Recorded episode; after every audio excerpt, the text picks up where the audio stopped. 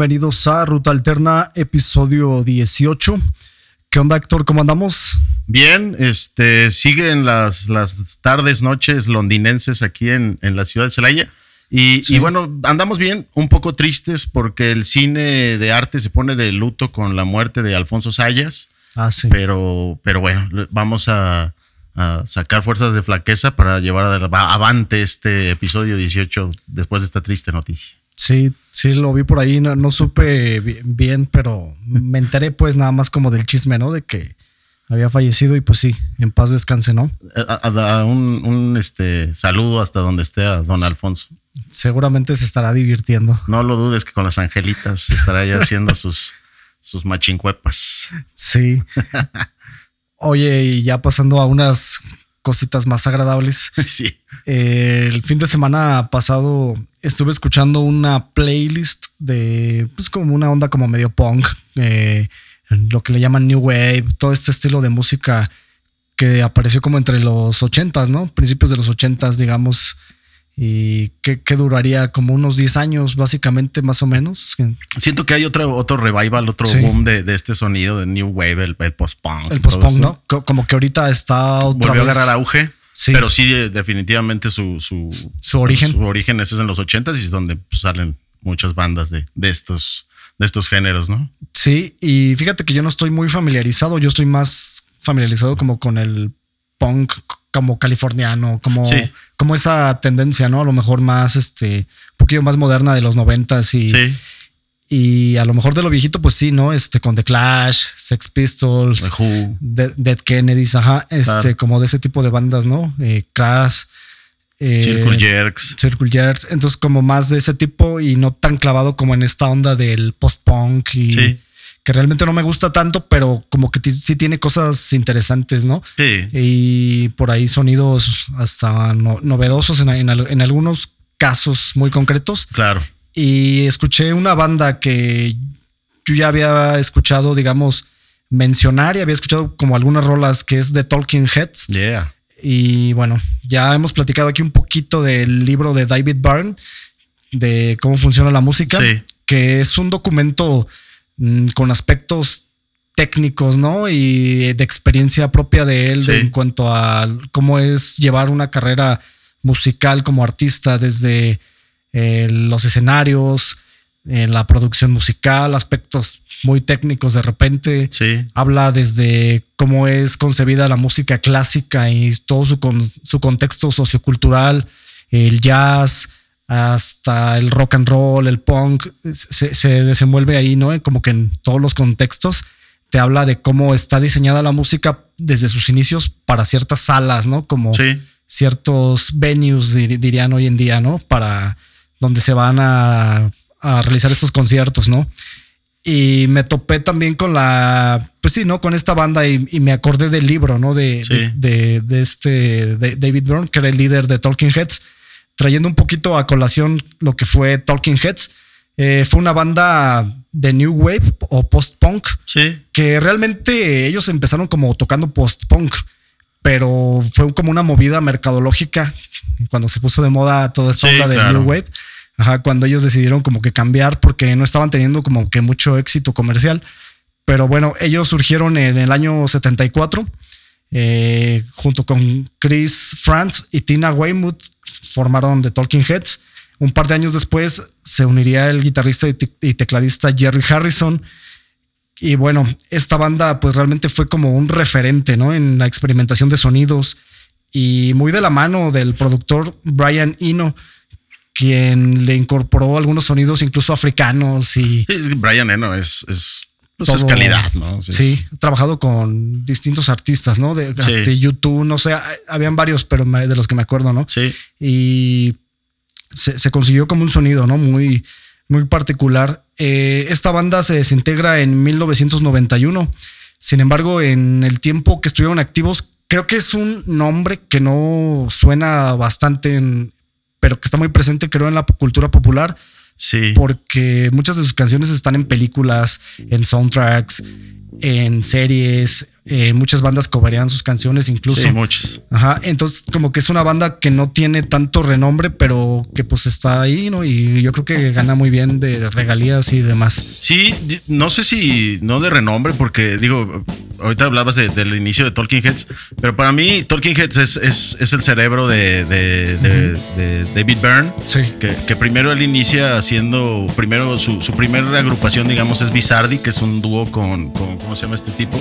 Mark y lo que hacen es como coveriar canciones de Frank Sinatra, pero con un estilo pues bien diferente, claro. hasta medio chuscón y no sé, muy extraño. Sí. Y luego forman otra banda que se llama The Artistics y que de ahí te das cuenta la, la vena que tiene David Byrne, muy, muy influenciado por, pues, por el arte, por las cuestiones estéticas, por, por la pintura, la escultura, la instalación, porque él también incluso llega a hacer instalaciones, eh, pues es compositor, eh, es cineasta, es actor también.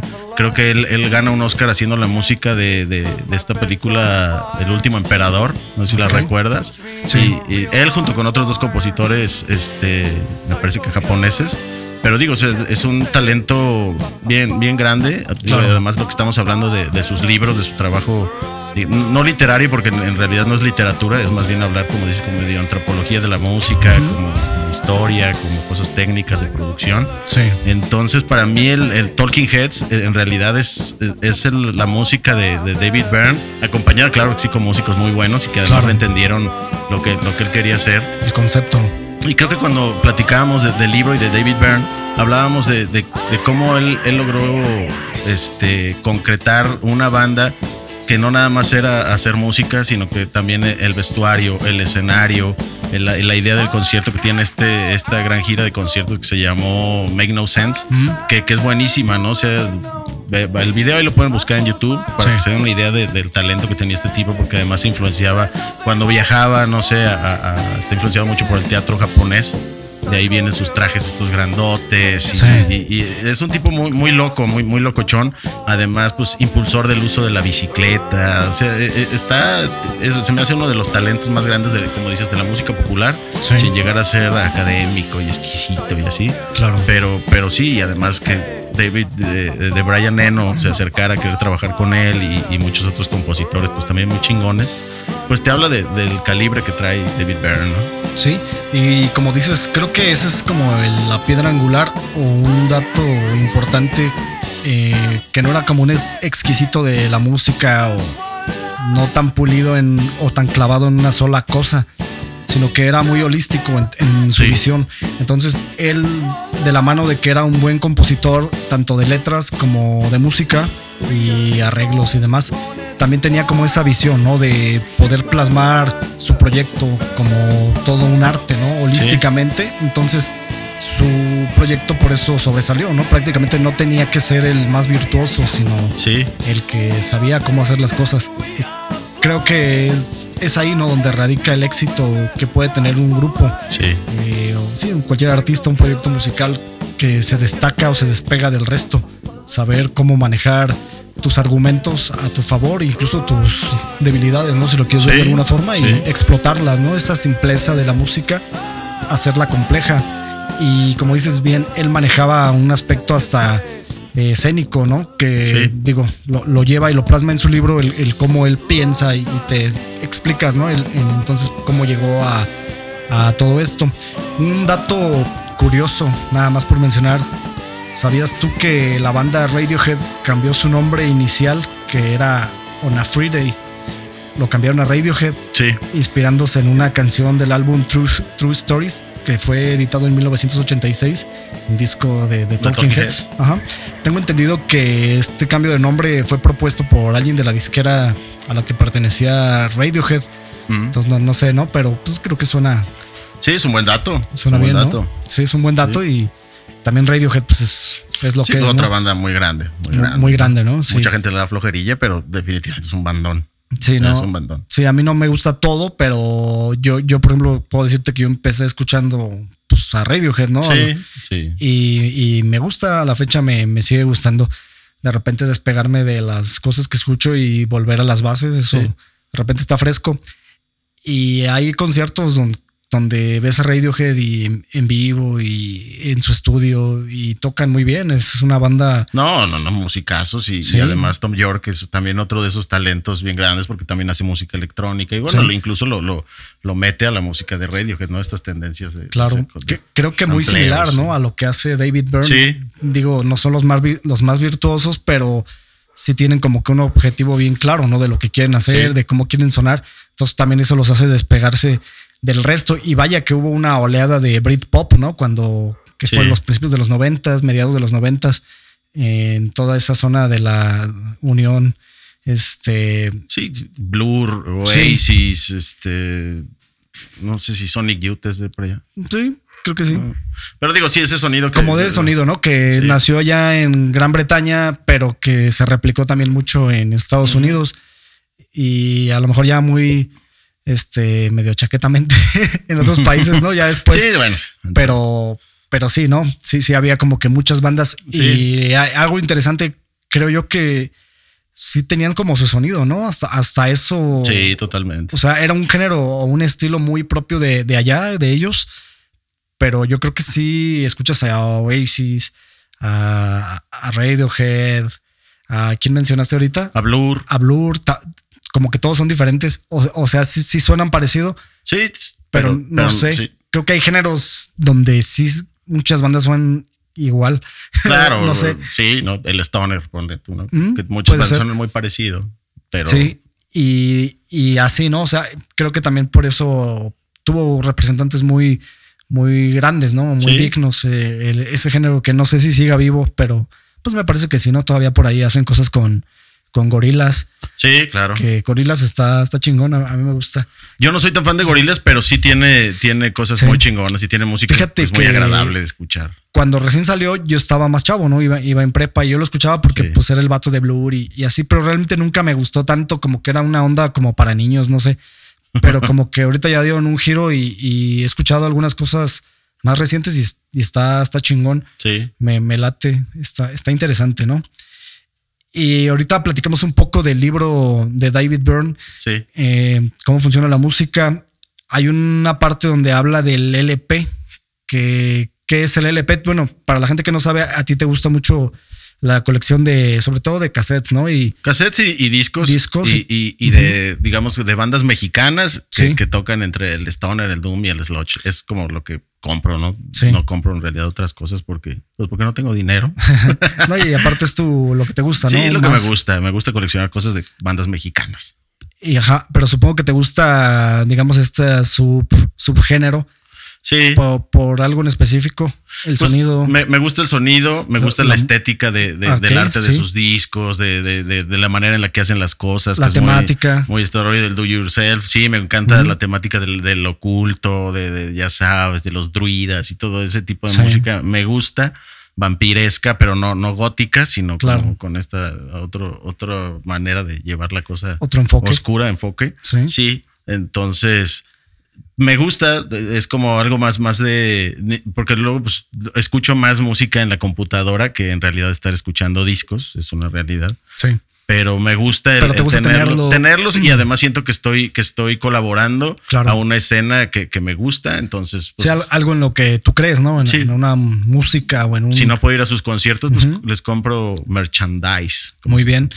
Y digo, nada más para igual adentrarnos un poquito más en esto, ¿qué, bandas pudieras recomendar a, digamos, para alguien que se quisiera iniciar? Yo sé que mucha gente por ahí conoce, por ejemplo, a Queen of the Stone Age, ¿no? Que a lo mejor son como lo más comercial. A, mí me gusta. Sí. Yo tampoco soy muy conocedor del Stoner. He escuchado, ¿no? Cosas y luego aquí me pones cosas y después las escucho y, y sí me gusta, ¿no?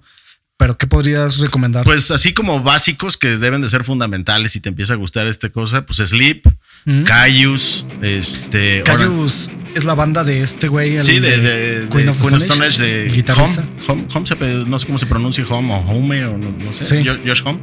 Este, Fumanchu, mm. este pues, ¿qué otro será además de, ellos? Pues bueno, Black Sabbath en realidad es medio el origen de, ese sonido ah, también un poco. Entonces, con razón he visto como que agarran mucho de ese tipo de arte, ¿no? Sí, de, Black Sabbath. Sí. Y nunca me había Ni te y mucha temática pero- como del desierto también. Y, Sí. y- y le llaman stoner porque según esto es como música para marihuanos.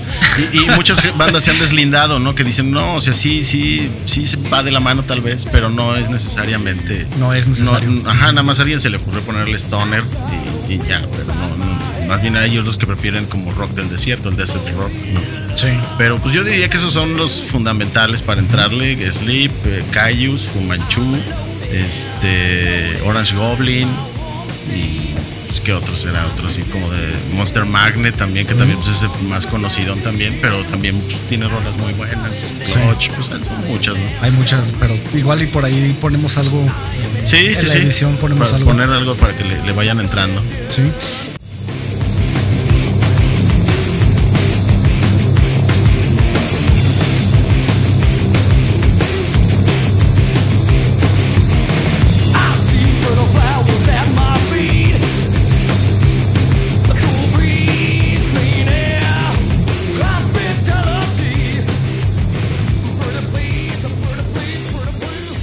Y volviendo al tema del libro y del formato del LP. LP. eh, quieres dar un contexto. Pues el, el LP en realidad empieza, la, la- la definición del LP es long play, que es un, un, digamos, un disco de larga duración, Sí. que, eh, que inicia por ahí de, no recuerdo si es en los 30 cuando se Eh. empiezan a hacer los primeros, Ah, primeros, los primeritos. los primeros viniles. Ya, ya cuando se hizo más comercial fue como en el 48. Sí, ya ¿no? después, pero digo, empiezan como en los 30, ya luego se hacen muy, muy famosos. Sí. Y, y, pues son discos eh, de, de acetatos o, o- o- pues sí, sí, sí, principalmente, ¿no? Eso fue lo primero. eh, ese fue, ya luego pues en los 80s el cassette le, le rompe su madre. Sí.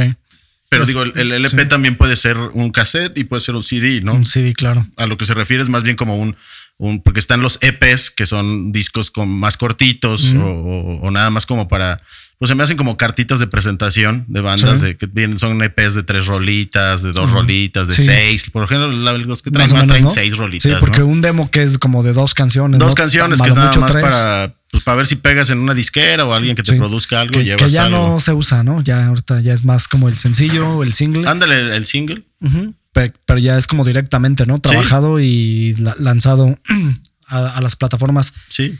Pero sí, como dices, el LP es como este formato que conocemos como el disco normal, ¿no? Sí, el, el- el- pues sí, el long play. bueno, el LP. ahorita yo lo digo como muy normal, ¿no? Pero creo que ya no es tan normal.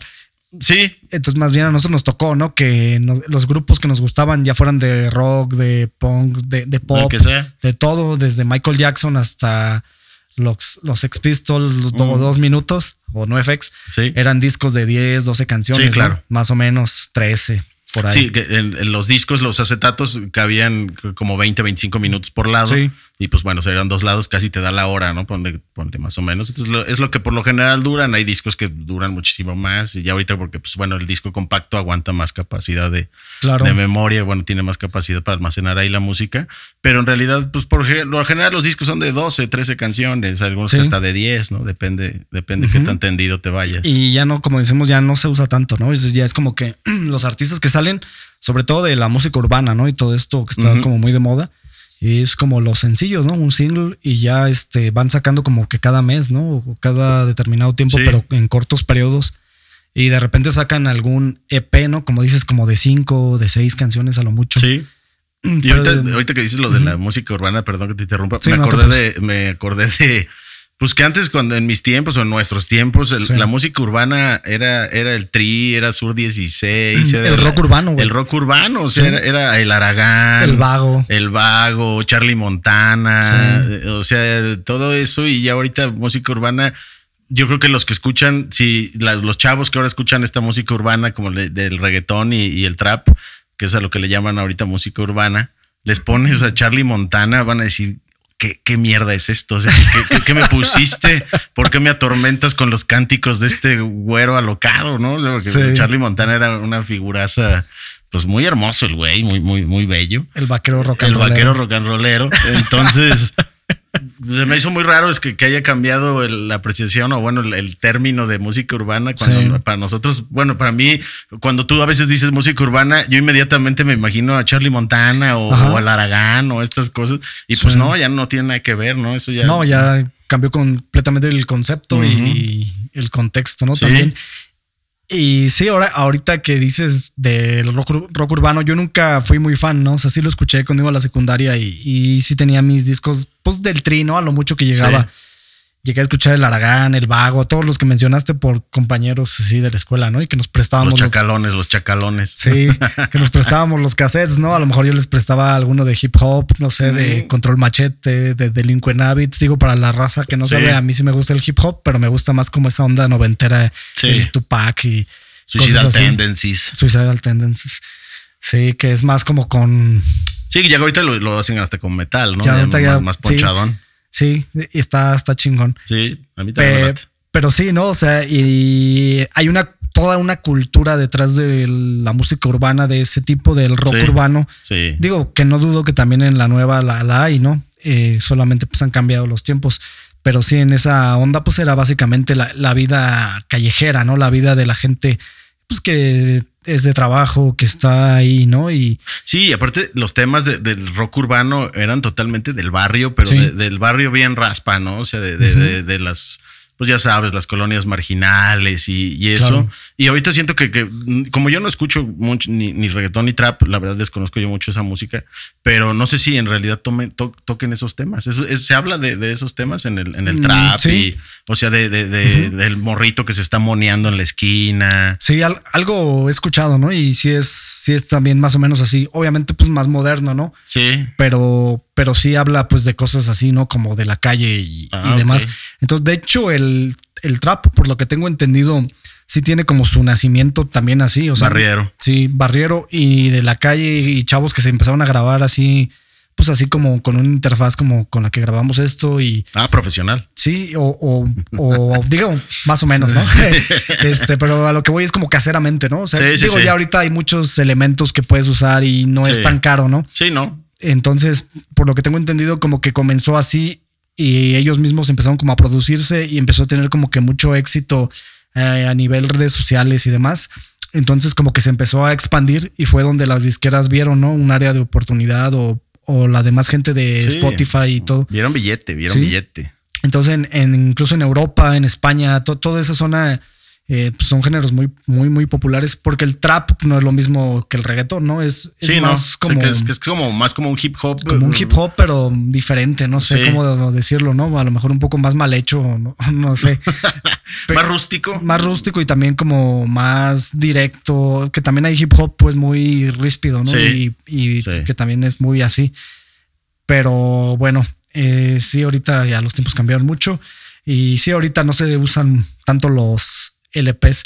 Se, Sí. Creo que ya como sencillos y si acaso Sí, un EP. o sea, digo, yo por aferrado que compro los discos, pero te digo, ya, ya es muy poca gente. Digo, que creo que sí, sí hay, lo hemos comentado aquí ya varias veces en el podcast, que, que sí hay una nueva moda de, de- del coleccionismo de, de- disco acetato. Sí. Este. Medio snob y así, ¿no? Pues, o sea, a mí se me hace que ya que, porque estaba leyendo una, un artículo, no me acuerdo en qué, en qué medio, que hablaba de eso, ¿no? Que ahora escuchamos la música súper mal, ¿no? O sea, la calidad de como ahora escuchamos la música es pésima. Sí. Y decían que pues la gente que dice, no, yo por eso compro eh, este, discos acetatos, este, pues en realidad el disco digital suena mucho mejor. A lo mejor y es por, por la cuestión de que, que sí son una belleza ahorita como están saliendo los discos con Sí. figuras y pa- están muy chingones. Sí, coleccionables, neta. ¿no? Como Coleccionables. tener un sí. artículo físico. Exactamente. Como Ujú. tener arte, se me hacen así como, Claro. como coleccionar La, arte. la pieza, es que yo creo que nada sustituye eso, ¿no? La, la pieza de arte, tener el librito con las fotografías, hay todo un trabajo detrás, hay una- un pensamiento que está plasmado, ¿no? De un Sí. concepto. Entonces yo creo que eso no se debe de perder, ¿no? Y, y debe de estar ahí. Y sí, como mencionas, ya no se utiliza tanto. Y en cuanto a calidad, mm, cre- cre- creo que sí, ¿no? Sí hay mucha calidad ahorita, pero también la había antes, ¿no? Ahorita platicabas sobre los discos que solo se podía grabar 25 minutos y, sí. y que cuanto más pesado era algo que leí ahí en este artículo del libro, bueno, en esta parte, Ujú. Era que mientras más pesado era el audio o que sonaba como más fuerte, si tenía muchos graves, eh, le cabía menos. Entonces era como Sí. que abarcaba más espacio. Pero era un sonido muy robusto. Sí. E incluso creo que Frank Sinatra fue de los primeros en, en utilizar los LPs.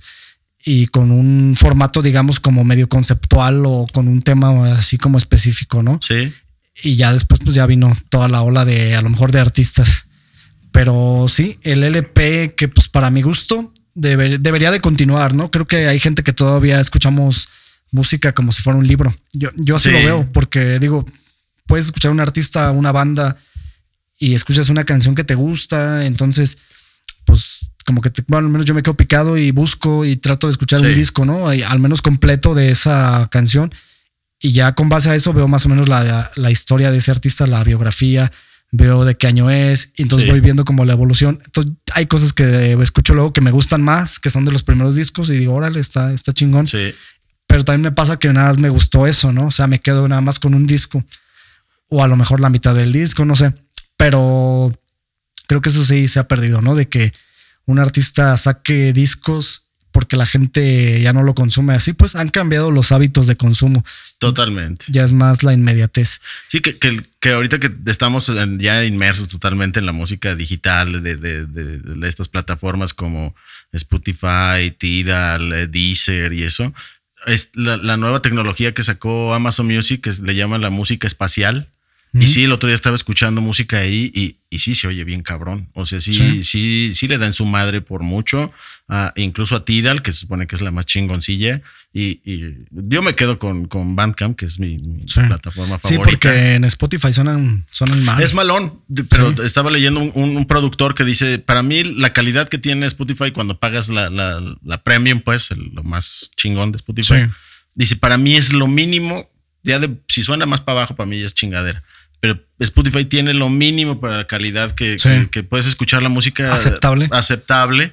Y, y, y te digo que estaba escuchando este rollo de, de Amazon Music, que le, le llaman ahora música espacial. Y, y de hecho él decía, los, los chavos que están haciendo tal vez ahorita, toda la música que van a escuchar en un futuro va a venir ya con este tipo de, de audio que le llaman, te digo, audio espacial. Y, y, pues ya va a ser muy normal, ¿no? ¿Y en qué eso- consiste el audio espacial? Pues, pues como si tuvieras un sonido tipo 3D. güey como envolvente. como envolvente surround, Sí. súper macanudo. Porque sí, sí, sí se oye bien chingón. Voy a buscar unas rolitas y a ver si las podemos compartir por ahí Sí, para que escuchen la diferencia. O sea, mandar las dos rolitas, la, la, la, pues la que viene normal y ya la que está con el audio este espacial. Y sí se siente la diferencia. sí, sí, Sí. está agradable. Ah, hay un formato también de música, no sé si lo hayas escuchado, que es de música en 8D. Es de ocho dimensiones. Haz de cuenta que cuando lo escuchas, obviamente lo tienes que escuchar con audífonos. Sí. Eh, lo escuchas y escuchas como que, como que va dando vueltas alrededor Mm. tuyo. Ah, alrededor claro, sí, sí, sí. Ajá, hay música, por ejemplo, creo que de gorilas que está grabada en ese formato y, por ahí hay más, ¿no? Pero digamos que esa es como la referencia que tengo de lo primero que escuché en 8D. Órale. Y incluso yo alguna vez hice una, un experimento, alguna vez que estuve maqueteando unas canciones para Denken. Bueno, era una rola nada más. Y grabé el bajo y me puse ahí porque tenía como, aquí tengo como forma de hacerlo. Y si se escuchaba, ¿no? Así como daba vueltas el bajo. Sí, sí le da, sí le da un. Sí, sí se escucha diferente. Este, digo, pu- puede haber gente que le guste, a lo mejor hay gente que se saca de onda, no sé. Sí, sí. Creo que queda para ciertos tipos también, ¿no? De, de música. música. Electrónica, imagino que se debe escuchar pues bastante chingo. Sí.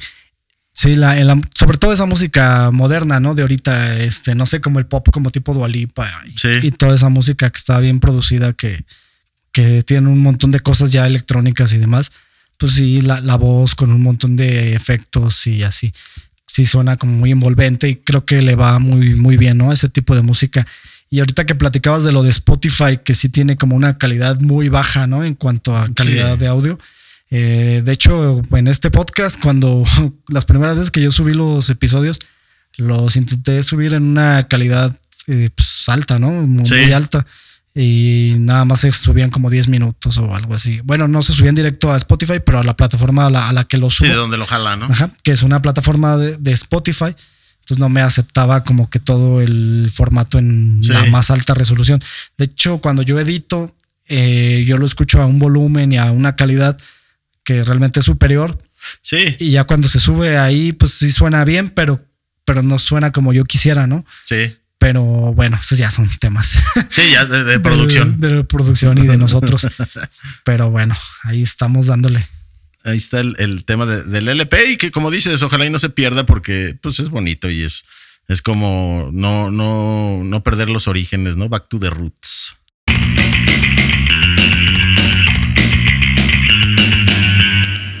Oye, ahorita que platicamos sobre Talking Heads y el libro de David Byrne, Sí. eh, también estaba, por ahí hablaban mucho del CBGB, que era un mítico club, o sí, como un bar, ¿no? Un antro, eh, de punk rock, de new wave y demás estilos, ¿no? Eh, aquí medio eh, underground de ese Sí, tiempo. Que, que digo, en realidad nace como un, de hecho, las siglas CBGB es Country, Sí. Blue- Bluegrass and, uh, and Blues, Sí. que, inicia, digamos, como especializado en esos géneros y termina siendo totalmente un hoyo funky para, para grandes bandas que ahí empezaron, como en Talking Heads. Sí. Ah, creo que su primer concierto, de hecho, es, es en el le, CBGB le abrieron a los Ramones. a los Ramones y creo que a Blondie, si no me Sí. equivoco, en el mismo, en el Blondie. mismo e- evento. Entonces, pues, y un, y un espacio que vio desfilar a la ACDC, Guns N' Roses, o sea, no nada más eh, eh, las Bandas bandas, under- underground, ya después, digo, porque se volvió un, un lugar de culto donde, Sí. donde tenías que tocar, ¿no? Si eras una banda que, que estaba dentro de la escena del rock, Sí. tenías que tocar ahí para, pues, para decir, poder decir yo toqué en el CBGB, que es como, pues, no sé, Sí. vamos a, a ponerlo local, pues yo toqué en el estribo, ¿no? O sea, Ándale. Tienes que haber tocado ahí para, Y muchas bandas incluso O de en metal. el Foro Alicia, ¿no? En, Ándale, en, en el DF. en el DF. O sea, lugares que se vuelven bien emblemáticos para ciertas Claro. escenas. Sí. Y, y en este caso del CBGB, pues para, para el punk y, y para, pues sí, sobre todo para el punk. Creo que era un lugar muy, muy de punk, pero de, de, pues de muchos. En, de- en de- sus inicios, ¿no? Sí, Pero- en- porque en después se- sí, como que se diversificó, pero sí. Y bueno, más siendo un, un club de Man- en Manhattan, en Nueva York, y fue inaugurado en el 73, si no me Sí. equivoco, en 1973. Pero sí, como dices, ahí estuvieron los Ramones, obviamente Talking Heads, Blondie, Misfits, Television, Patti Smith, John Jett. Durante los 80s, eh, eh, como que se empezaron a, diversificar, como decimos Sí, digamos, a las nuevas corrientes y empezó a haber como que mucho hardcore. sí, Bad Eh, Brains, a mí me encanta el, en vivo de Bad Brains en Sí. el CBGB, me encanta, ¿no? Agnostic, Agnostic Front, Agnostic Front. Murphy's Law, Chromax, Gorilla Biscuits, Secret of All. DRI, que ahorita cuando llegaste aquí a, a- aquí a tu humilde hogar, Sí. este, estábamos escuchando a DRI y Ajá. también tocó ahí, ¿no? Que es, que Que es te la, dije. Que es la banda. Sí, me dijiste, ahora andas muy punk. Y, Sí. y pues sí, para mi gusto es la, la gran banda que combinó el punk con el trash y ya que se hizo este Sí. género que le llaman el crossover, ¿no? Pero, Crossover. pero me encanta a mí DRI. Pues también tocaron los Dead Kennedys, que también hablamos de ellos hace rato. Sonic Youth también que los comentamos, de Smashing. Pumpkins.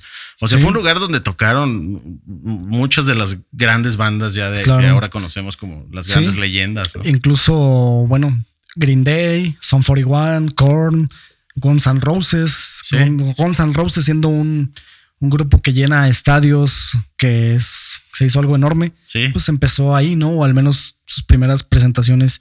Que viene, por cierto, a hacer giras en México y estaba viendo los precios. Van a tocar en la feria de Ishmaquil. La feria de en Mérida es como la feria de Navidad de aquí de Ah, sí, sí, sí, vi. Y los precios son, o sea, creo que 14 mil pesos, el, el más caro, ¿no? Obviamente. Claro. Pero 14 mil pesos para ir a ver al panzón de Axel Rose se me hace. que yo creo que ya ni canta bien, ¿verdad? Bueno, se- no sé, no lo he visto. No, pues si no, ya se me hace un despropósito. Primero llevarlos a, a la feria de y lo demás, esos precios, porque comentaba una- un amigo de allá, periodista, dice, no está, o sea, que cobren eso, no sé, está mal los organizadores. La banda, pues, mientras le pagues lo que tocan, pues, está bien.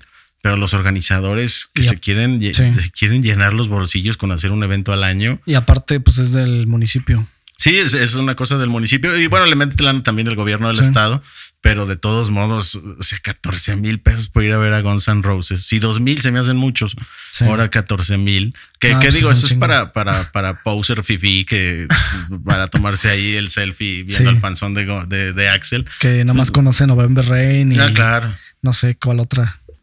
Pues eh, Sweet Shallow Mine, ¿no? Que es así como la Ah, básica. sí, y sí me gustan, ¿no? O sea, sí están chidas y todo. Mm. A mí, a mí sí me la atendió. Pero, y Guns N' Roses se me hace que fue una buena banda en. Pues Spaghetti y el Appetite for Destruction. Sí, el Appetite es el que Usual gusta. Illusion también es bueno, pero sí tiene algunos otros que no, no a mí no me gustan. que ¿no? sí pasaron de noche. De noche, claro. Sí.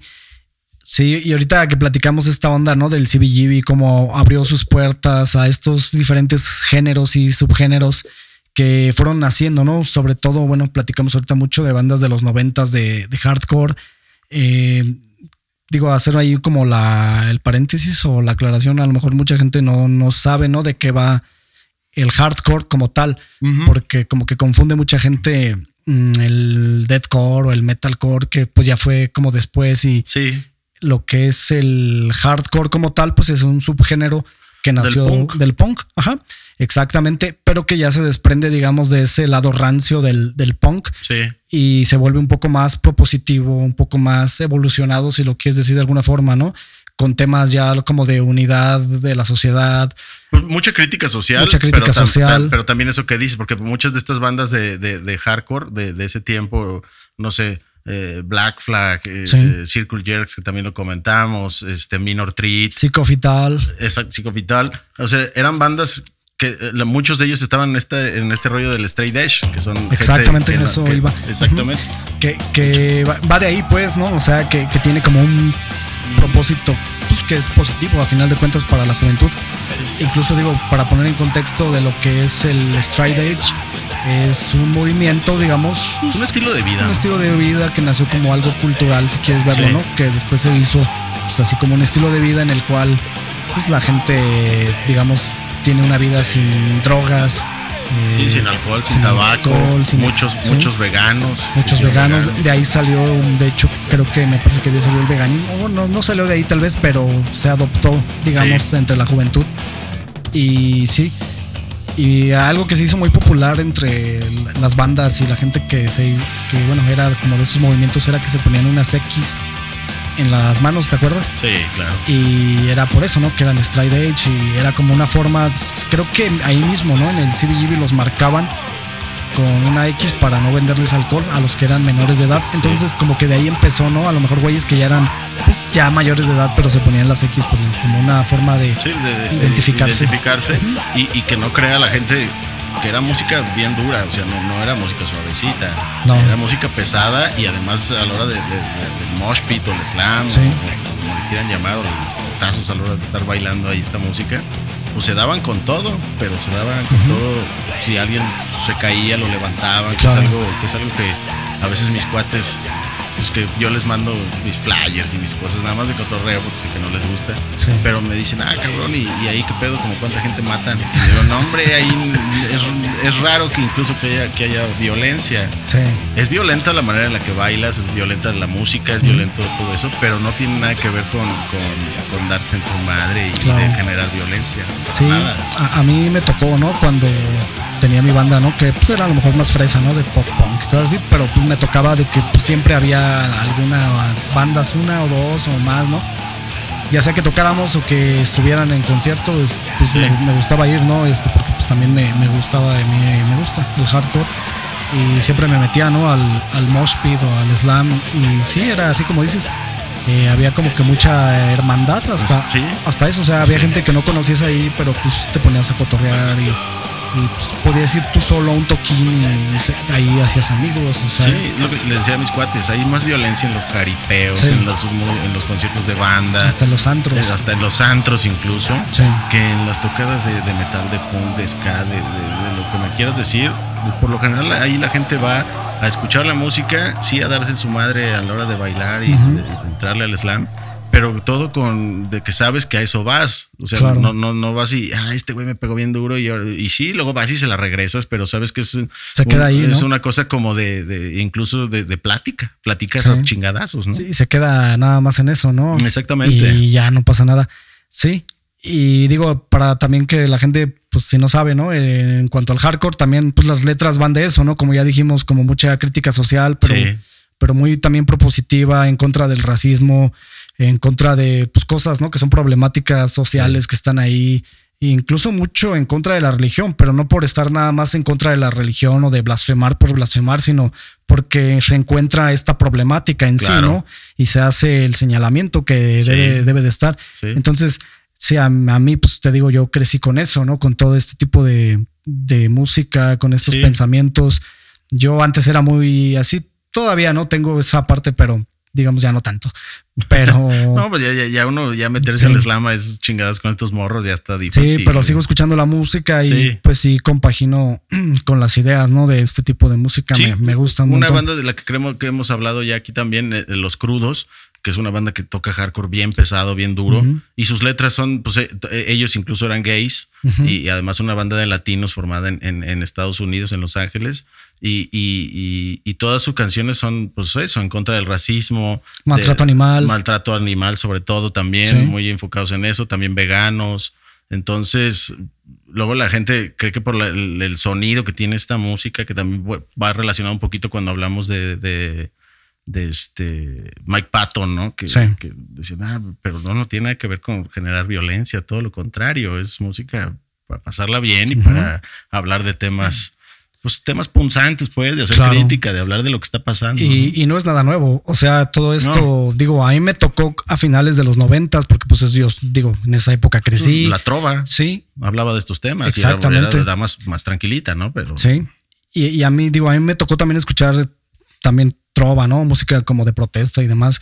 El, el punk como tal, siempre me iba a los toquines, digo, a pesar de que como que siempre la gente tenía una imagen de, de mí, ¿no? De que porque tocaba en una banda de pop punk o medio fresa o lo que quieras. Pero yo siempre, al menos yo, ¿no? Y a lo mejor con otros cuates me iba a los toquines de hardcore y me gustaba y seguía las bandas, tenía los discos, compraba incluso. Y ahí conocía gente y, y así hice muchos amigos, ¿no? Yendo a los toquines, ya sea a tocar o nada más a escuchar y a Sí. ver y a, y a platicar y echar desmadre eh, te digo, es algo, ¿no? Que a final de cuentas también era una ideología que uno tenía.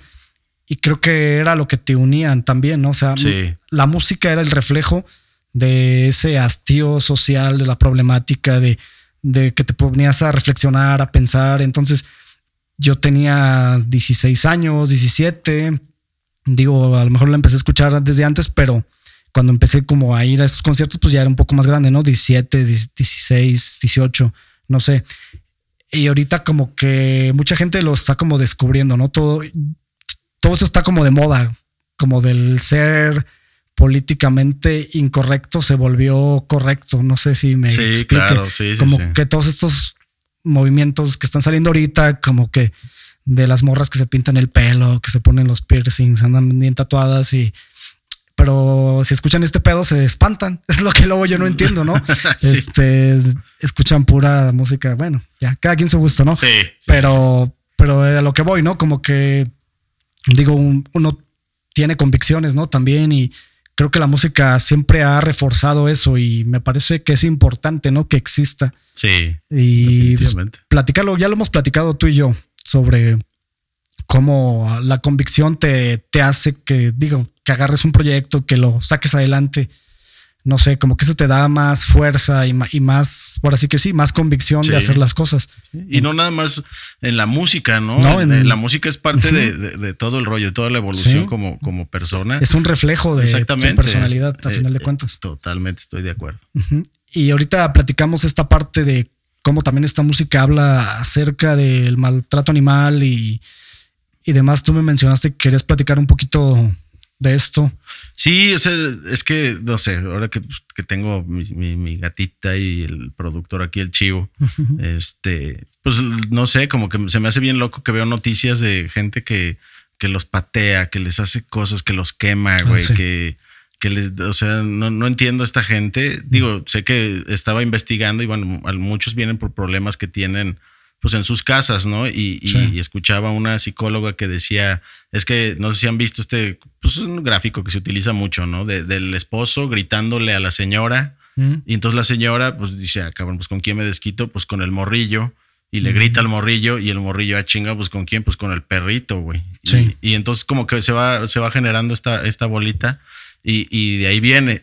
Ella decía, el problema es cuando, bueno, ahí es, pues, es el, prácticamente el niño eh, haciendo lo que vio en su casa Sí. Y es su manera de, de como, pues él también agredir, ¿no? O de, de- de, pues, sacar esto que tiene.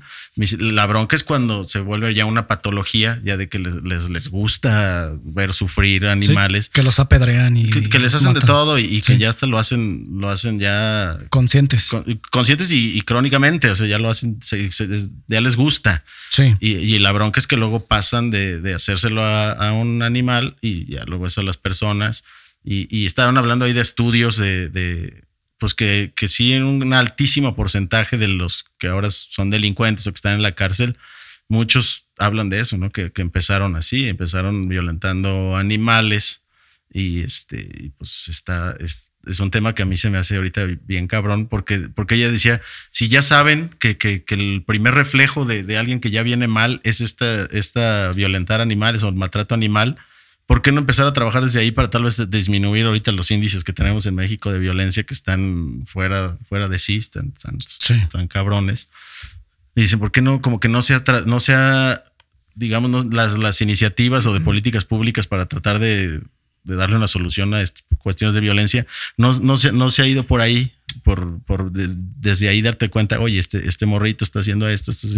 Y, y bueno, me pareció como interesante el, el comentarlo porque pues si, si alguien en su casa tiene un, un Claro. chavito o algo que está haciendo eso, o primero darse cuenta como papá si, si es algo que, que, que estás provocando tú con la violencia que estás teniendo en tu casa pero sino también en las escuelas. Bueno, ahorita, ahorita no hay escuelas, ¿no? Pero ahora que los Sí. regresen a la escuela, que es una manera de, de ir identificando dónde hay, dónde hay focos rojos, ¿no? Para, Claro. para darle una vueltita. Sí, creo que sí se está como haciendo mucha conciencia, ¿no? No sé, en los últimos 10 años a lo mejor Sí. sobre el, sí, el maltrato animal y, y que es- no es bueno, ¿no? Y hay mucho en redes de eso, muchos grupos y Sí. se comparte mucha información, pero todavía pasa mucho y, y a mí me cae bien mal, por ejemplo, ver que tengan un perro en la azotea, güey, o sea, Sí, es lo que te iba a decir. cosas así, ¿no? Sí. O que lo tengan ahí amarrado en un patio con frío, con Sí. hambre, con calor. Y se ha normalizado mucho, ¿no? Es como que la cultura también mexicana es así. Y digo, y no es por mm, menospreciar, pero creo que tiene mucho que ver eso que dices, que es como cosa pro- problemática de familia y Sí, demás, porque creo que se ve mucho en, pues sí, ¿no? En las colonias populares y en un estrato social más bajo. Digo, si, si vas a tener un perro y lo vas a tener amarrado, lo vas a tener en la azotea, pues mejor no lo tengas. Pues claro. No, ¿para o sea, ¿para qué tienes un perro así o, o un gato ahí también? Bueno, los gatos como quiera se van, esos güeyes son más rebeldes. Pero Sí, son más, más, eh, autónomos, independientes y van y vienen y les vales madre. ¿no? Sí, aparte se pueden ir bien fácil, ¿no? Porque pues Sí. trepan y así, son tan más chiquitos.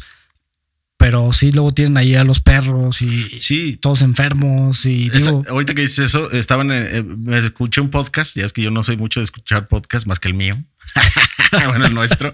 Y este, y, y estaban entrevistando ahí, era una psicóloga la que te comentaba estas cosas, pero también estaba un, un veterinario y le preguntaban que, que, pues que contar algo, ¿no? Así de Sí. pues, sus experiencias con el maltrato animal. Y él decía que lo más curioso era que, pues que le tocaba muchas veces que llegaba, ya sabes, ¿no? La señora con un perro que parecía trapeador de que, pues años que no lo habían bañado, con las garras Sí. afiladas como filero de asaltador y, Y el así. pelo bien largo. Y el pelo y pues todo y, y pues con sarnas y cosas así de, pues, de un perro descuidado. claro. Y que llegaban y lo llevaban a la veterinaria. Es que lo queremos mucho, pero No, pues pues está no. enfermito. Y decía, bueno, y eso, eso que tiene, como hace cuánto se lo vio. No, le salió hace como dos días. Así de, no, o sea, parece un trapeador, güey. ¿Cómo va a Sí, no de dos pues, días? no, pues se le fue haciendo así. Y, y le preguntaban que, que más o menos del porcentaje de la gente que le llevaba pues, animales ahí a, a su consultorio, su veterinaria. ¿cuál es, ¿cuánto porcentaje en realidad si eran, si eran dueños responsables? Y él dice, pues yo creo que el 15%. Todo lo demás me hicieran, pues sí, a lo mejor y que creen que como tú dices, ¿no? Que lo tienen en la azotea y dicen, ah, pues está en la azotea, está bien porque ahí no, no le va a hacer nada a nadie. Ey. Pero pues está en el sol y, y está ahí olvidado. Y olvidado, ¿no? Sí. Y, y- y sí, lo deja más- de eso, sí, sí, sí. y lo más cabrón de los, sobre todo de los perros, es que, o sea, te van a querer prácticamente que hagas lo que les hagas. sí. No, no, ellos no van a perder el cariño por ti y eso está bien cabrón. O sea, se lo haces a, a un camarada y te deja de hablar para toda la vida. Sí. En cambio, un perro llegas y te va a mover la cola, aunque o sea, eso está- Aunque lo tengas ahí, ¿no? Nada Exactamente. más. Entonces, te- pues es triste y, y- y quería hablar del tema por Sí. eso, porque se puede. Sí, está eh, bien. Es una buena manera de entender lo que está pasando en muchas cosas Ujú. y que además, pues está cabrón que, que seamos tan hijos de la chingada con los animales, ¿no? O, o estas que tienen estos, ¿cómo se llaman estos pececillos? Los betas. Ah, sí, también. En, en unas peceras del tamaño de una taza para café, güey. Ujú. y, y ahí lo tienen y, y- y está cabrón. Eso también es maltrato. Sí, o sea, también por lo más de- que le eches comidita todos los días y Claro. le cambies el agua, pues está cabrón. Los pájaros, ¿no? También, bueno, a mí no me gusta que tengan los pájaros en las jaulas. Pues claro. Esos deben de estar libres, imagínate. Sí. De hecho, pues sí se mueren, ¿no? De, Muchos se mueren hasta de tristeza. sí, O sea, de pues, pues, estoy aquí, no puedo ni volar, pues para eso tengo estas alas, cabrón. sí, qué, qué culero, ¿no? De- creo que también eso debería de echarse ahí un ojo. Sí, es, es, es un tema bien, bien complicado y lo bueno es que creo que sí, cada vez hay más gente que está más consciente y cada vez hay más, más asociaciones civiles que están ayudando a los perros en las calles y, pues que están más al tiro, ¿no? Y, y también se han, se han creado leyes ya para castigar castigar el maltrato animal con mayor severidad, Claro. además de las multas, pues también hasta cárcel, ¿no? Entonces, muchos circos ya en muchos Ya estados no. están prohibidos, Sí, las corridas animales. de toros también ya en muchos lados están prohibidos.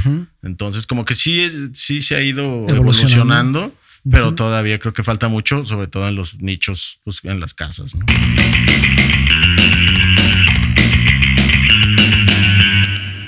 Oye, güey, ¿tú sabes qué, qué pasa MTV hoy en día?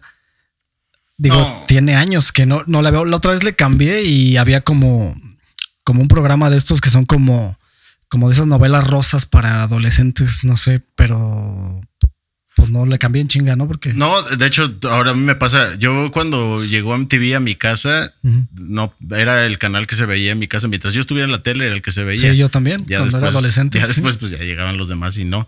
Pero, pero eh, lo último que supe de MTV era esta cochinada de Acapulco Shore o algo así, que eran, eran pues, güeyes entre fresones y del barrio y como que ahí combinadón, Sí. que se los invitaban como a ponerse pedos o y, unas morras, ¿no? Y, y- también. Sí, y mor- mo- güeyes y morras en una super casa, super chingona en Acapulco, donde fuera. Y, casi siempre en ropa interior o Sí, siempre en tanguitas. y- Semiencuerados, ¿no? Semiencuerados y, y, y la sus cosa pedos era, de borracheras y de. Era ponerse pedos, de agarrarse a madrazos y, y- y la cogedera, ¿no? Era, Sí. era así como de eso se trataba. y, y, pues digo, pues está bien estar viendo ahí chicas en tanguita, pues cámara, ¿no? Está, está- Sí, eh, no. sí. Pero no, o sea, yo prefería el mucho por mucho el MTV de, de Ah, no, mi, de claro. mi adolescencia. Y de hecho, yo creo que hasta medio, hasta un poquito hasta de mi infancia, no me acuerdo en qué Sí, año, pero sí. Sí, porque digo, MTV pues eh, inició como un canal pues de música en de videos. sí, de, de videos en 1981 y su lema era ese, ¿no? Que era música 24/7 prácticamente, Sí. que cuando le prendieras ibas a ver música y- y sí revolucionó la, la televisión y Sí. también la música, o sea, toda la industria musical la revolucionó. ¿Por qué? Porque impulsaban mucho con los videoclips. El tema del videoclip influyó mucho en la industria musical Cabrón. y a nosotros nos tocó mucho de eso, porque como te digo, empezó en los ochentas, pero todavía, pues todos los noventas y el inicio de los dos miles, también yo creo que la primera década al menos todavía. eh, No recuerdo estaba- en qué año se echó a perder MTV, la neta. Pues no, mira. No recuerdo. Yo lo dejé de ver, no sé, quizá como por ahí del 2010, a lo mejor, digo ya que ya de plano ya no me interesaba para nada, pero pues todavía antes, ¿no? Había como que grupos que luego veía que estaban ahí como que a lo mejor en la escena musical que a mí me gustaba y, y demás, ¿no? Y que, y que empezaban a salir, entonces era como interesante ver esos grupos que tú a lo mejor habías visto en un concierto chiquito y después empezar a verlos ahí Sí. todavía es como que tuvieron ese pequeño auge ahí, ¿no? En MTV. Que realmente para mí como que empezó a degradarse mucho su calidad cuando pusieron sus oficinas aquí en México.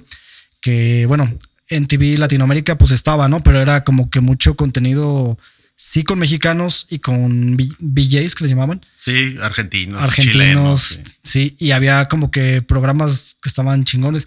Me acuerdo de Sí. Na- Nación, un programa donde salía una chica que se llamaba Ruth. Sí, mamacita de Dios. Sí, yo creo que todos éramos fans de ella, ¿no? Y Sí. que traía su cabello pintado y aparte conducía muy bien y sabía mucho, sabía mucho de No. música y pues era rockera, ¿no? Le gustaba mucho el rock y siempre ponía como que los nuevos videos o, o viejitos, pero Sí, que se interesantes. ponía mucho aterciopelados y, y, Sí. pues como todas estas bandas que estaban de, de moda en ese tiempo, Soda Stereo, Café Tacuba. Sí.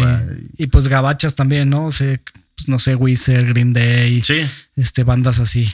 De hecho, este, a mí, yo creo que mi acercamiento primario con el death metal fue Headbangers. ¿te Ah, sí. de ese programa de Ese programa estaba Headbangers? chingón, sí. Y, y ahí conocí a, a Cannibal Corpse, a Sepultura, a Obituary, Exploited, a, no sé, a Fear Factory, a, a todas estas grandes bandas la- las conocí, Slayer, Morbid Angel, todo eso lo Sí. conocí gracias a, a Headbangers. Y luego sacó, me acuerdo que hubo un, un Headbangers, pero ya, ya latinoamericano, y pues a Animal, Claro. a, a- Sepultura. a Sepultura, a Transmetal, creo que incluso lo- Transmetal lo, también lo pasaban. ponían por allá. Sí. Entonces- Estaban, sí, estaban saliendo en MTV. Eh, Sí, claro. Con el infierno de Dante. Con el de David Byrne. Digo, David Byrne. Scott Burns, Scott Burns, perdón. En los Morrison Sound. El Morrison Sound. Sí. Que estos güeyes no sepan quién eres. Pues que se No, vayan allá. Vayan, se vayan a la verdura. Sí. Sí. Bueno, es un chiste local que creo que yo me lo he contado aquí, Sí, pero ya bueno. incluso por ahí puse el como el sí. clip de audio, ¿no? De esa, de esa entrevista. Pero sí, MTV creo que inició como un proyecto muy interesante Sí. y sí, revolucionó mucho la, la- la música. el- creo que impulsaba mucho por cómo eran los tiempos, el rock, ¿no? Y, y el pop. Parte de lo que ya hemos platicado aquí sobre cómo ha cambiado la, la industria musical. Eh, podías ver videos desde Michael Jackson, Madonna. Sí, le, le podías poner rostro a la música que escuchabas, ¿no? Exactamente. O sea, sab- sabías, ah, no mames, pues esto yo lo había escuchado, pero son estos güeyes y dices, ah, qué loco. Y ¿no? le, y le ponían creatividad a, a- a los videos. Era, Sí, era como que un arte. Era, era buenazo lo que Sí. hacían en MTV al y principio. hasta como que entre los grupos competían, ¿no? En, hasta del pop, es, principalmente yo creo que los del pop, ¿no? Mm. O los que tenían más presupuesto, competían en- entre Sí. ver quién hacía mejores No, videos. vi- Videazos que se llegaron Sí. a hacer. Me acuerdo mucho digo, es un clásico y un típico el de este de, de- de Michael Jackson, el ¿no? de Sí, Thriller, Thriller, sí. que es un super video, ¿no? Y una Claro. producción cabrona. Me acuerdo también de Pecho Boys y. Sí. O sea, ya Boys. videos con una producciones bien grandes. Ahorita estaba apenas viendo, no me acuerdo qué banda fue, pero de estas nuevas bandas, de, de- no me acuerdo si de Doom o de Stoner, la verdad, no Ujú. recuerdo qué banda era. Y el video, pues estaba así, pues los güeyes tocando, ¿no? Así, sin ni nada, ni nada de un plus, de una historia, nada, los güeyes tocando. que, que digo, entiendo que lo hacen ya nada más por, por tener un video. Y, Sí. y ya no sé ni siquiera dónde los programen. Yo los veo en YouTube, que es, o sea, y Ujú. no hay muchos canales especializados en, pues en metal, en punk, en el, que quieras, hay canales especializados. ¿no? Sí. Pero, pero sí, MTV creo que sí fue un parteaguas en, en la música, como dices, cambió la industria. Y, y- y, digamos, en, en México, pues provocó que saliera Telehit, ¿no? Que es nuestro, como nuestro MTV mexicano Sí. eh, tropicalizado. Pero Tropicalizado. también hubo, hubo, hubo cosas chidas, bananero, si le quieres Sí, decir. sí, sí. Pero, Buen- pero, buen término, Pero sí. gracias a, a- a también a, a Telehit conocí una de mis gran- bandas favoritas que es Screaming Headless Torsos. Mm. También un día viendo. Bandota. No, no me acuerdo si era el de Pasónico o estos que hacían estos güeyes de Eh. Mamapulpa. Ah, no, el, el de Pasónico era el Facundo con otro vato, ¿no? Sí, no me acuerdo. Diego, creo que Con- se llamaba sí, el otro vato. Cuando estaban más chavos, bueno, estaban bien morrillos. Sí.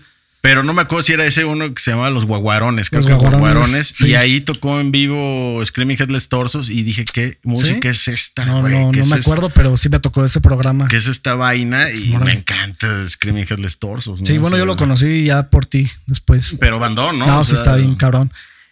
Y digo, habl- hablando de cómo revolucionó la música, ahí y retomando un poquito lo de que es el capítulo, el episodio, perdón, pasado, donde hablamos de Metallica. Metallica, que era una banda que muy, muy en parte de eso se ganó mucho odio porque sacaron el video de One, Sí. que fue su primer video y lo pasaban mucho en, en MTV. Que creo que ellos dijeron eso, pues nada más así, ¿no? Como que para agarrar más simpatizantes o no sé, o verse muy radicales. Pero pues está bien, ¿no? El- Sí. A final de cuentas, la, la neta, One para mí es una rola muy chingona. A la, a la fecha me, me gusta esa canción. Y, y me acuerdo cuando lo veía, ¿no? Cuando estaba más, más chavillo y Sí, sí, además no era malo el video tampoco. no, No, O sea, cu- es- cumplía, ¿no? sí. Digo, pues, para lo que era el concepto de la banda y así.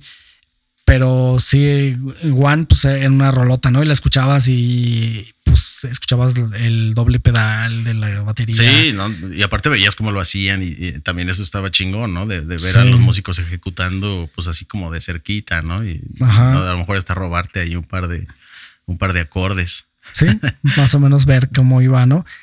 Y me, me acuerdo de los programas que, que valían la pena en MTV. Me acuerdo mucho pues de los top, ¿no? Que era el top 10, Sí, eh, los Unplugged. eh, sí, con- buenazos. unos conciertos, muy buenos. conciertos de Unplugged es- estaban muy chingones. Me acuerdo mucho, obviamente, pues el de Nirvana, pues es icónico, Sí, ¿no? sí, el de Alice in. Chains. También. Eh, hay varios, ¿no? De ahí que después salieron que el de Pearl Jam también está bien chingón. Pearl Jam. No sé, creo que no hay, no creo que haya uno malo, ¿no? Sí, a me, gusta mucho uno de este que fue ex menudo, ¿cómo se llama este? Ah, Draco. Robbie Draco Rosas. Robbie Draco Rosas. Tiene uno buenísimo. Y, y digo, la música de Robbie Draco, él como solista. en su Muy obscura, ¿no? Muy- es oscurón. Sí, sí. digo, después de ser menudo y hacer ese tipo de música, sí, Sí. dices, "Ah, cabrón, este güey, pues sí traía under, güey. Si era, sí era músico y si componía. Y la de Vagabundo, se me hace una rola. O sea, me encanta esa rola a lo personal, ¿no? Sí, bu- buena artista. Digo, nunca fui muy fan, pero sí se le reconoce, ¿no? Que sí, Sí. tenía con qué. Y pasaban programas en, en MTV, ¿no? Pero no, no tanto, eran mucho videos. Sí. Y las caricaturas, sobre todo, que producía MTV, como Beavis and Butthead, sí. que pues era como muy de desmadre. Una. Era para Sí, poner eh, videos, ¿no? Pues eh, sí, en realidad era para ver videos porque además eran dos güeyes como rockeros. Como y- metalerillos, y, y ¿no? se sentaban a, a ver videos, pero pues eh, eran tipos muy cagados y Sí. además pues las pendejadas que hacían. Con su eh, playera de ACDC y, uno AC/DC y Metallica. otro de ¿Qui- Metallica, ¿no? Sí, de Metallica. ¿Quién era? Beavis era el güero, ¿no? Y, Bo Sí. y Butthead era el del pelo café. Sí. Ok. Sí, estaba bien cagada. Y me acuerdo que de ahí salió eh, la caricatura de Daria. Sí, Porque- es, es un personaje que, que, que salió ahí ahí, ¿no? aparece. Sí. Era su compañera de la escuela, como la nerd, o así como que era bien cagona. Ya después le dieron otro enfoque. Sí. Ahorita lo platicamos. Pero sí hay un capítulo donde están ahí, ¿no? En clase y, y sale Daria y le dicen que es diarrea. Como, Diarrhea, Como sí. diarrea, ¿no? En inglés. Y luego no me acuerdo si, si tiene Sí. una- un espacio dentro de BBC Broadcast, eh, o no me acuerdo si era una, una revista o algo así, Ajá. donde había una sección que se llamaba así, Diarrhea, por, por ella, y era como que la gente le mandaba preguntas a Daria y ella le respondía pues, con su Sí. estilo, ¿no? Sardónica, media, pues como, pues, ¿cómo será? Nihilista. Ne- Ajá, como nihilista y como que toda la gente le daba hueva, pero era una chica muy inteligente a final de cuentas, Sí, ¿no? Muy, sí. muy crítica y muy... ¿Quién me da otro ejemplo de refuerzo? ¡Qué buen grupo! Me ignoran. Como él me ignoró. Kevin, No. cállate, Kevin. Daria, un refuerzo. Hmm. Para que una niña no llore, su mamá puede decirle o te callas o te mando a el paso a vivir con tu verdadero padre. Cada vez que la niña se moleste, la mamá puede mostrarle un boleto de avión o ponerlo en un marco junto al cuadro del payaso. El boleto hace que la niña no llore o muestre emociones.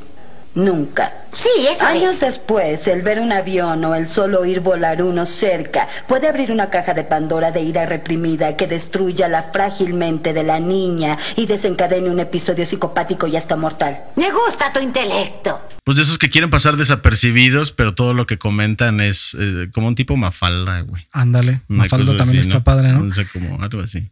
Pero moderna. Sí, pero, pero moderna y, y con botas. Ajá, y hablando de Daria, ¿no? Que era una caricatura que a mí me, me gustaba un, pero un buen, siempre la veía.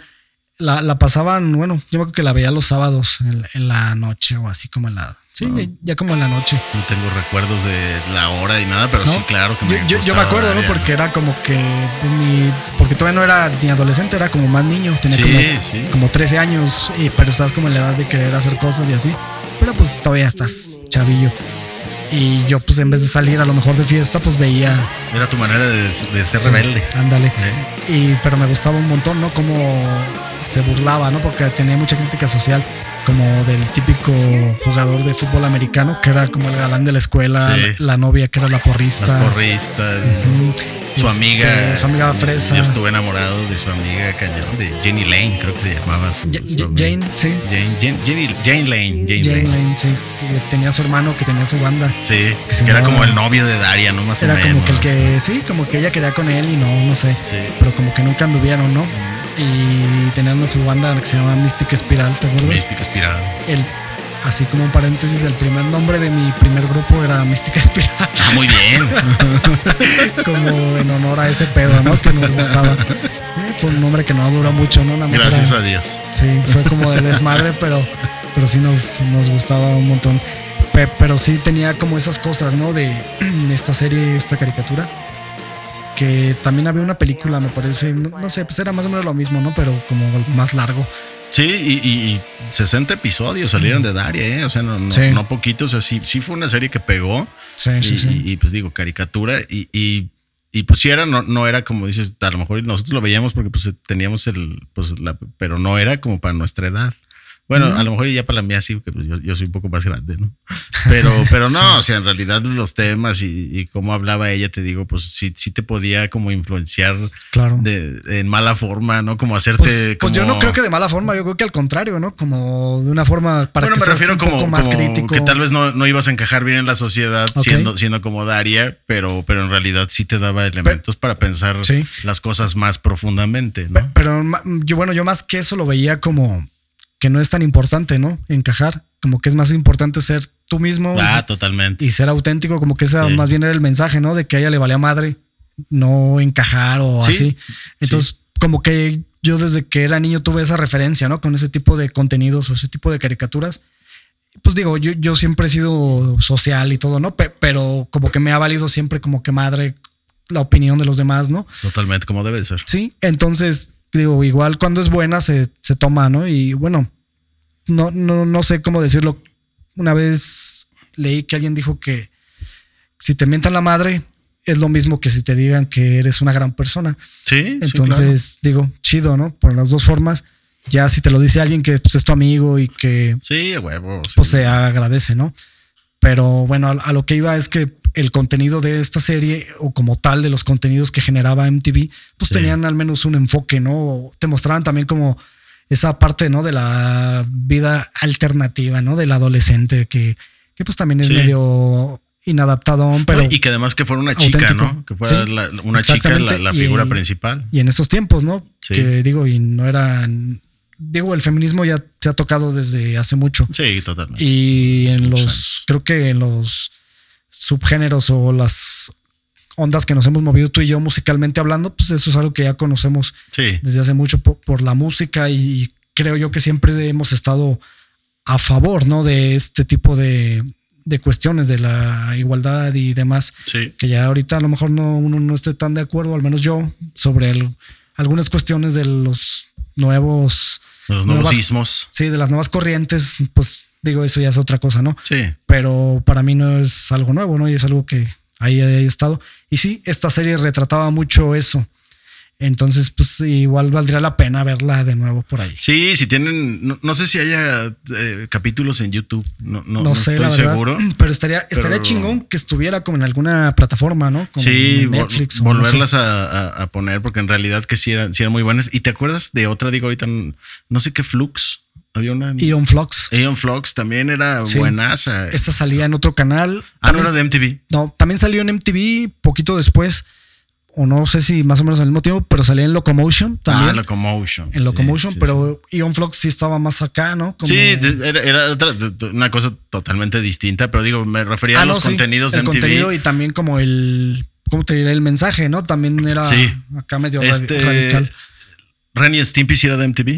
Renny Stimpy me parece que es de Nick. ¿De Nickelodeon? de Nickelodeon, pero después sacaron como una versión para adultos Y eso estaba en MTV, ¿no? y eso salía en MTV. Mm. Sí. El, el- también el de creador de Daria hizo este también el, el Rey de la Colina, Reyes de la Colina, ¿cómo Reyes- se llama?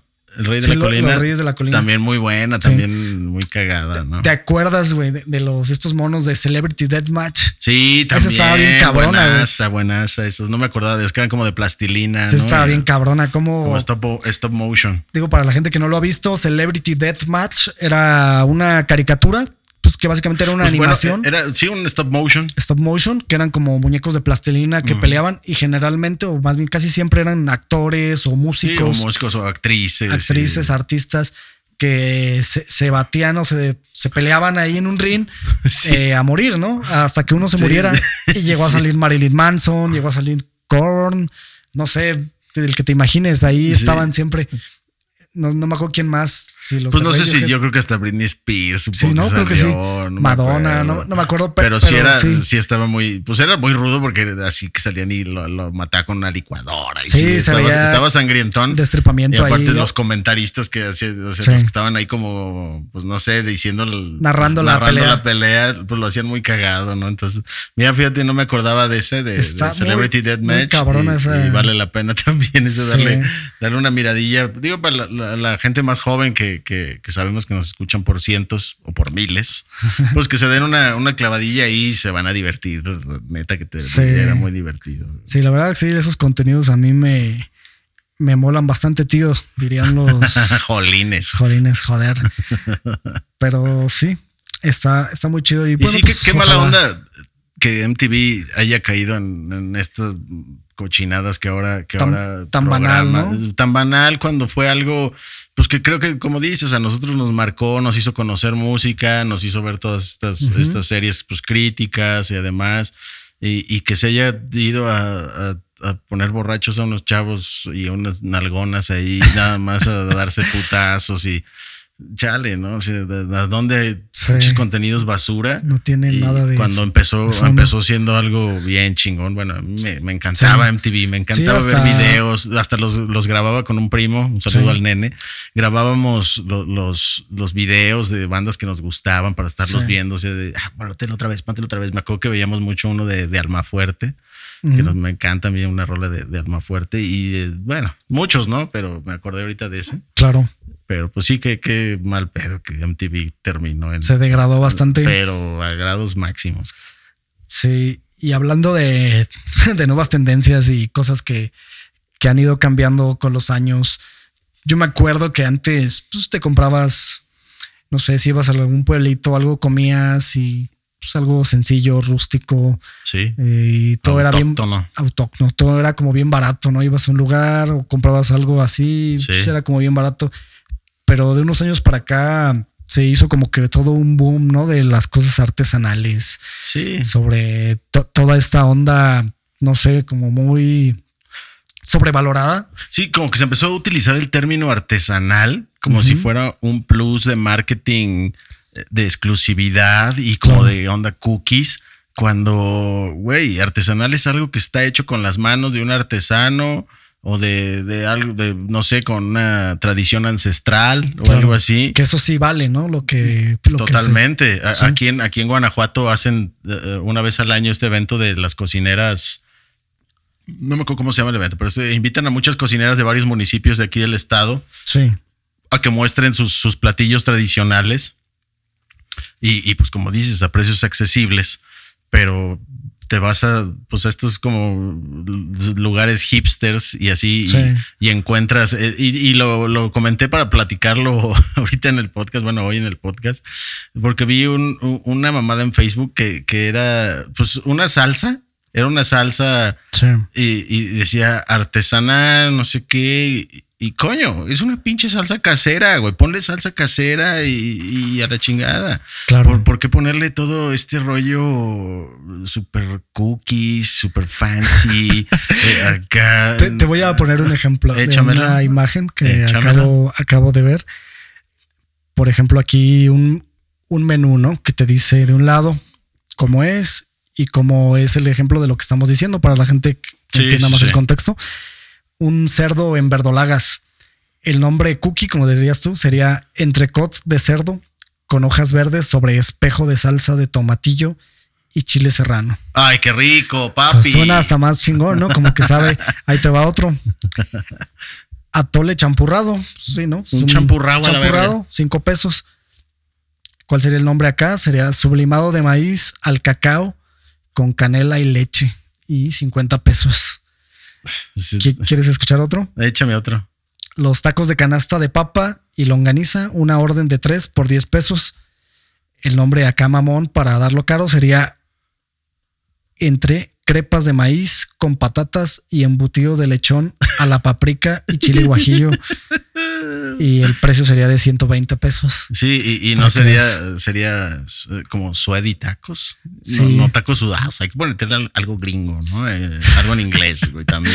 Sí. Entonces, a, a mí se me hace como chale, porque sé que la, la cosa es, es una cosa como de marketing y porque mucha gente eh, sale a buscar esas cosas.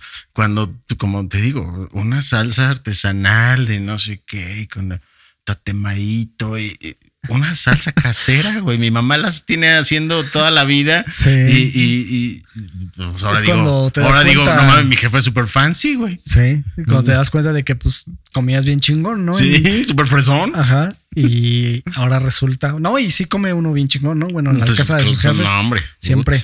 Pero sí, pues, ocurre esto, ¿no? Que digo, para hacer tendencias nuevas y subir los precios, Sí. ta- también incluso en, en la infraestructura, ¿no? Ocurrió esto, por ejemplo, un restaurante que lo hacen así como muy gourmet y muy, este, medio hipster son, ya ponen como que las mesitas de madera, ¿no? De esas tablas Sí, que antes tiraban sí, de tarimas, mercado, güey. de tarimas de esas que veías tiradas ahí por el mercado y así. De, de guacales. Sí, y ahora las venden ya bien caras también por eso. ¿no? O la, hasta las de los tomates, güey, la- las cajas esas de los de madera de los tomates. Sí, los guacales. Sí. Ya, ya las venden bien caras, ¿no? Y así, porque también las usan como para ese tipo de cosas. Nada más les dan una pintadita y medio la arreglan. Y ya, pues est- está padre, ¿no? Como aprovechar en vez de que se desperdicie eso. No, totalmente, pero pon- ponle eh, eh, hecho con material reciclado. Sí, ¿no? y no, le pongas un precio Ajá, no, como de- si fuera algo hecho Sí, industrialmente. po- porque mira, creo que creo que este boom de lo artesanal y, y de- de- de esta cuestión sí ha funcionado porque sí hay eh, lo, lo platicamos incluso creo que también en un podcast donde hablábamos de, de- de estos gente que ha retomado para las cosas de la moda la- los tejidos de, de- de comunidades indígenas o autóctonas y, y pero que sí invitan a estas gentes a participar en los proyectos eh, pues de moda y textiles, ¿no? Sí. Entonces, y, y se le da un nuevo valor a, a- a ese trabajo. Claro. La, la bronca es cuando solo te lo apropias. Hablábamos aquí de la apropiación cultural también aquí. Sí. Y, y- y nada más con el. como con, con, el fin de explotarlo y, con el fin de explotarlo. y no dar crédito. Ah, pero a final de cuentas, tu discurso, bueno, el discurso de la mayoría de estas personas que, que se apropian de estas cosas es, es este. que están como propagando la cultura. y Ajá, y, y no manches, somos güeyes bien conscientes y, Ujú. y estamos súper en onda acá, somos gente bien humilde y, y no. Más luego- humildes que el bicho. No, bueno, el bicho es el más humilde al lado de estos tipos, ¿no? Sí. Ya lo dijo, viste, salió el presidente a decir que, que bien, el, el- Ronaldo por lo de bajar Ah, la coca, ah, ¿no? sí, Dice, sí, sí. esto funciona más que mil otras cosas. Y pues sí, tal vez tiene razón. En, en pocas cosas tiene razón, pero bueno, en, en esta sí. Sí. Pero bueno, digo, te comenté eso nada más porque de llegar para echar chacota aquí con esa madre de lo artesanal, Ajá. porque eh, se me hace bien absurdo, ¿no? Y, y que sí hay mucha gente que pues, prefiere ir a, a estos lugares donde va a ser la misma comida, nada más te la van a poner así, pues tal vez más, más refinadito en el plato y Más todo. acomodadita, más- Exactamente, pero. Se ve más bonito. Pero esos mismos huevos revueltos que te hicieron en, y que te costaron 180 pesos, Sí. vas al mercado y, y te van a costar 30 y, Claro. y, y- y van a estar tal vez hasta mejor Hasta hechos, más ricos. más ricos y, con agua de, y café de refil. Eh, eh, es- y ándale. Pero- sí.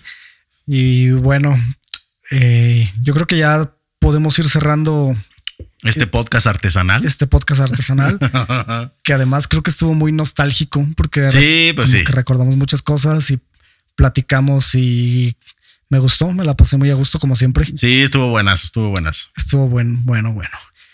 Y bueno, ustedes también sean buenos y síganos en nuestras redes sociales. Estamos ahí en Facebook y en Instagram como Ruta Alterna Podcast. Dejen ahí un comentario. Estaría chido que dejaran alguna sugerencia que sí nos han dado, pero casi siempre lo hacen por mensaje o me escriben a mí directamente. Sí, claro. Este, pero bueno, eh, pueden hacerlo ahí y mantener la dinámica y pues tener un poquito más de comunicación. También Héctor maneja la página, no nada más yo. Entonces, por ahí también con él pueden tener interacción con los dos. Y qué más, pues nada más despedirnos. Despedirnos y mandar saludos a toda la gente que, que tiene el atrevimiento de escucharnos. Y, y que pues sí, como dices, que, que interactúen un poquito más para que se, para, pues, para echar cotorreo con todos, ¿no? Claro. Sentir que están aquí. Y bueno, no queda más que decir que gracias por escucharnos y que nos vemos para la próxima. Saluditos.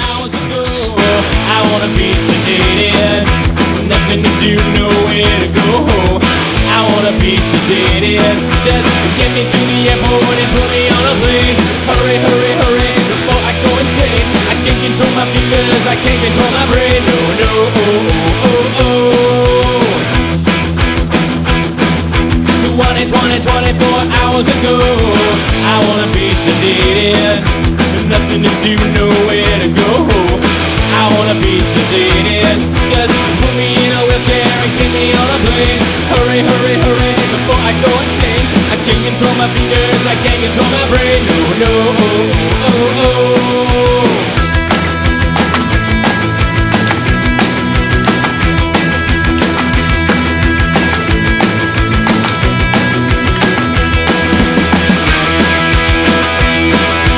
Twenty, twenty, twenty-four hours ago, I wanna be sedated. Nothing to do, nowhere